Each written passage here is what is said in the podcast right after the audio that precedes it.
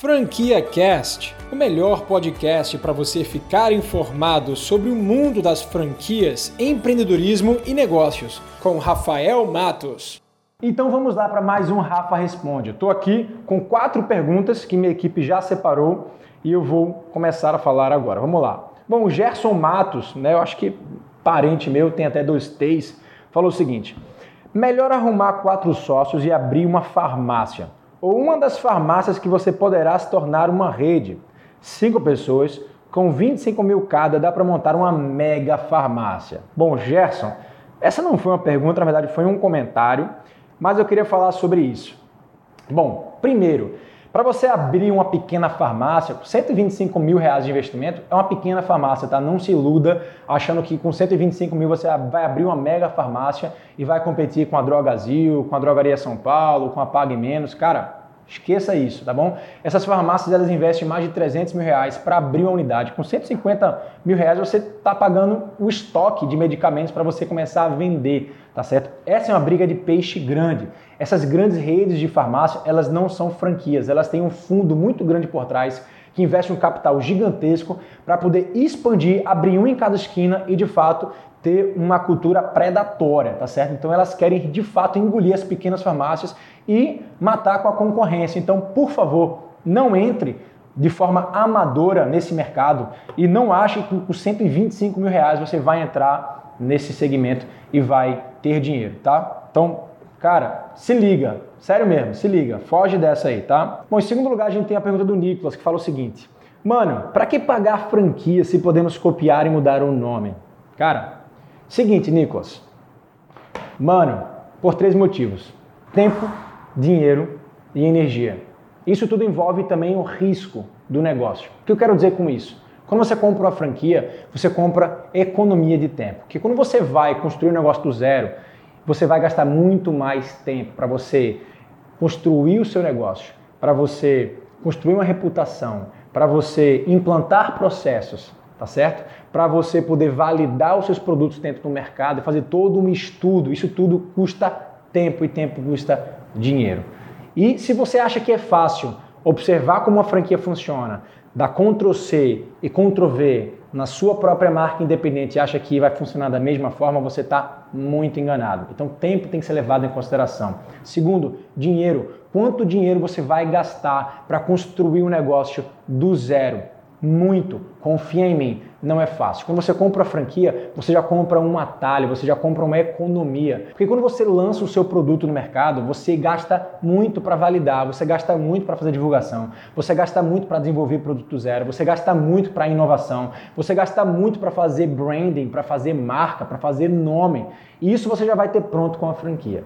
Em terceiro lugar, energia. Quando você compra uma franquia, você está comprando uma retaguarda, você está comprando um back office, você está comprando uma, uma cadeia que vai te suprir de diversos serviços internos. Então, uma franquia ela já tem dentro dos serviços internos jurídico, assessoria de imprensa, marketing, RH, financeiro, sistemas. Então, tudo isso você já vai ter pronto de uma franquia. Se você for implantar tudo isso do zero num negócio independente, você vai gastar muita energia para fazer tudo isso funcionar. Então, observa, quando você investe numa franquia, ao ter tudo isso pronto, você aumenta a probabilidade de você ter sucesso. Então, no final das contas, se você não tem muita segurança, se você não tem muita experiência de mercado e se você quer minimizar os seus riscos, franquia é a forma mais inteligente de você entrar no mundo dos negócios. Então vamos lá para a terceira pergunta. O José Ruiz fala: Olá, Rafael, como poderia empreender na advocacia?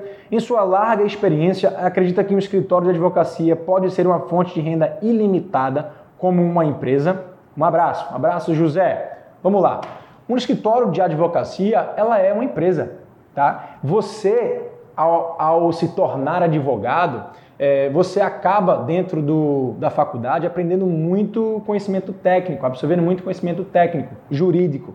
Mas você precisaria também, para exercer é, uma atividade né, de um escritório, ter uma empresa, você precisaria também absorver conhecimentos de gestão, de negócios, de empreendedorismo.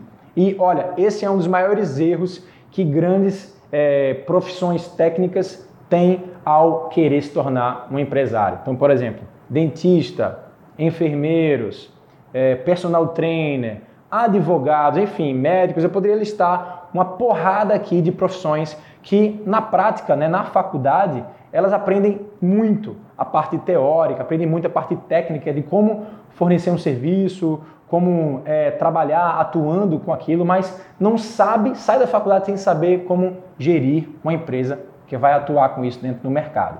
O que eu tenho para dizer é o seguinte: você primeiro precisa aperfeiçoar suas técnicas e habilidades de gestão. E para isso eu posso fazer uma indicação. O Sebrae ele tem um curso chamado de Empretec. Empretec é um curso de uma semana, uma imersão para você é, absorver habilidades e competências empreendedoras e é bem interessante. Então, serve para diversos tipos de profissionais. Então, eu indico que você primeiro faça o Empretec. Segundo, que você enxergue sim que um escritório de advocacia ele é uma empresa, mesmo que você tenha um funcionário, dois funcionários, você tem que enxergar ele como uma empresa. Você tem que sair, tirar o chapéu do advogado técnico e vestir o chapéu do empresário né, e criar um plano de negócios e realmente enxergar aquilo a longo prazo, mapear os seus clientes, entender mercado, fazer todo um estudo de marketing, porque isso tem que ser feito para qualquer negócio. Eu sei que para algumas profissões vai existir a barreira lá de que você não pode fazer propaganda, de que você não pode fazer divulgação, beleza. Mas existem também formas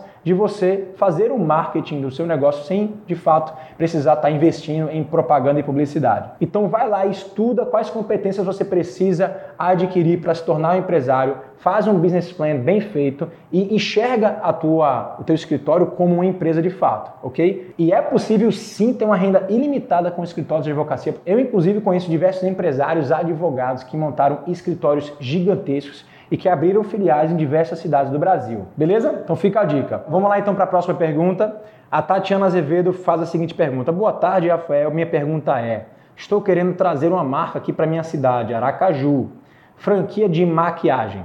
Com essa concorrência, qual o segredo para uma boa divulgação e sucesso?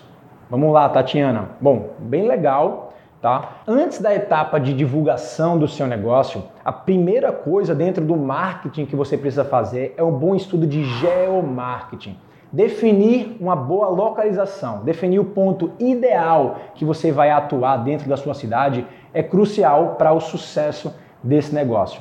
Então, fazer um estudo de geomarketing muito bem feito, planejado, onde você vai mapear a, o público-alvo do seu negócio, mapear as concorrências, mapear qual é o hábito de consumo daquela região, onde está o fluxo dentro daquela cidade, é fundamental. Você precisa saber que a razão número um para os negócios fecharem no Brasil é a escolha do ponto. Então, esse é o ponto crucial que você precisa hoje, nesse exato momento que você está, fazer e identificar. Confie em mim, é algo que pode economizar muito no longo prazo, é algo que pode de fato traçar o sucesso para o seu negócio. E para isso, eu reservei para você e para quem quiser um e-book que fala um pouco mais sobre como você pode fazer esse trabalho de geomarketing. Um e-book gratuito, eu vou disponibilizar aqui no link da descrição desse vídeo. Então vai lá na descrição, clica no link, deixa seu e-mail que você vai receber diretamente do seu e-mail esse e-book para você estudar um pouquinho mais. Geomarketing, preste atenção.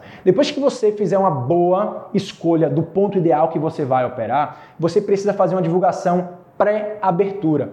É muito interessante que antes mesmo de você abrir, que você crie um burburinho dentro da cidade, que você faça as pessoas saberem que você acabou de chegar. Então ter um evento de inauguração, ele é crucial para você começar com o pé direito o seu negócio. Então faça um evento, chame influenciadores, faça um coquetel, chame seus amigos, chame seus primeiros clientes. Essas pessoas elas vão começar a ter um relacionamento e uma conexão diferente com a sua marca a partir do primeiro momento. E obviamente que você vai produzir um vídeo, que você vai divulgar tudo isso nas redes sociais para que você divulgue que sua marca chegou com tudo que você não está de brincadeira. Bom, eu poderia estar tá falando aqui diversas outras dicas para você fazer uma boa divulgação e ter mais sucesso nesse seu negócio, mas essas duas são cruciais: geomarketing e evento de inauguração para você começar com o pé direito. Beleza? Espero que você tenha gostado. Ó, no vídeo de hoje eu estou um pouquinho animado, vou responder mais duas perguntas porque eu estou achando as perguntas muito interessantes. Então eu espero que cada pergunta dessas não só ajude a quem está perguntando, mas ajude as pessoas que estão indecisas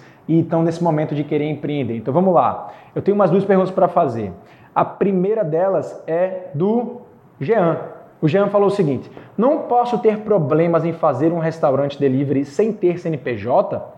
Vigilância sanitária pode bater. Já pensei na ideia, mas em casa não estrutura de um restaurante, não entendi bem essa parte, mas enfim.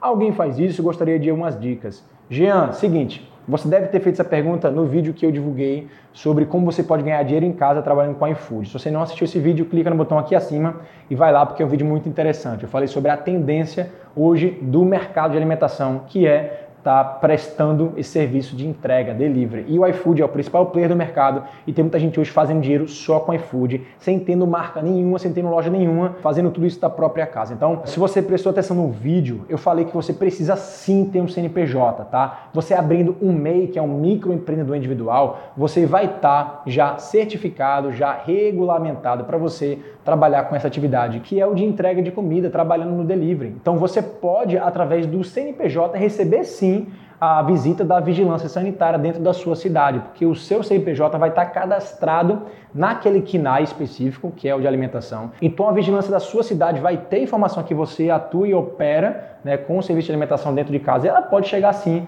na sua casa. Se você não estiver trabalhando dentro da lei, dentro das normas, você pode ser notificado. Então muito cuidado ao operar uma central de delivery de casa sem ter um CNPJ e também sem estar adequado às normas da vigilância. Bom, e por último tem aqui a provocação do Davon Teles. Ele falou o seguinte: queria muita oportunidade para cidades pequenas. Massa, Davon, eu já divulguei aqui no meu canal, vou botar aqui em cima um vídeo né, que eu falei sobre franquias para cidades abaixo de 100 mil habitantes. Já existem diversas marcas que adaptaram modelos de negócios para cidades pequenas, né, com investimentos mais baixos, com a metragem quadrada mais baixa, justamente para se adaptar a um fluxo menor de pessoas e viabilizar esse negócio para cidades pequenas. Então, confere lá que eu acho que você vai gostar. Bom, é isso aí, galera. Espero que vocês tenham gostado do vídeo de hoje, o quarto episódio do quadro Rafa Responde. Você acabou de ouvir o Franquia Cast com Rafael Matos, o podcast que deixa você informado sobre o mundo das franquias, empreendedorismo e negócios.